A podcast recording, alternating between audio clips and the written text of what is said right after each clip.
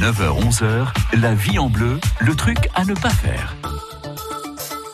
C'est vrai, dans la vie en bleu, il y a des conseils pour vous au quotidien avec des experts pour vous guider. Il y a aussi des choses à ne pas faire. Bruno Motez est notre expert voiture. Il est pilote sur le circuit Dijon-Prenois. Il est passionné de mécanique et il a des réponses à nos questions. Alors Bruno, j'ai une petite voiture, une citadine euh, assez sympa, mais je fais tout à vélo ou à pied dans Dijon. Sauf que euh, bah, de temps en temps, je pars quand même un petit peu loin, genre 300, 400 bornes. Je fais comment, Bruno? Il faut la conduire euh, en fonction de cela, et c'est-à-dire ne pas chercher à, à faire, euh, disons, des hautes vitesses, puisqu'elle n'en est pas, disons, elle sera au régime et ça va la forcer. Oui. Donc il faut le, en le prendre compte, le prendre en compte.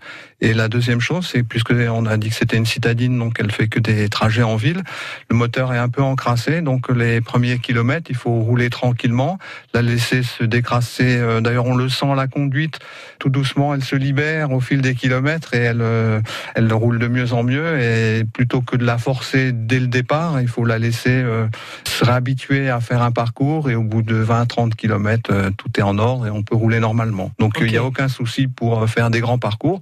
faut juste prendre en compte qu'elle n'a pas un gros moteur et que, disons, on risque d'être doublé dans les côtes par des voitures plus puissantes, etc. Mais Oui, pas on de problème, on est prudent, on fait finalement. attention, on regarde Ouais. ses rétroviseurs euh, et tout, se- tout se passe bien. Bon, parfait. Est-ce qu'il faut prévoir des pauses plus souvent qu'une diesel qui va rouler euh, tranquillement euh, pendant euh, 500 bornes sans, sans aucun arrêt? Euh, pas plus de pause avec une citadine euh, sur un grand parcours qu'avec une, une- une grande euh, voiture.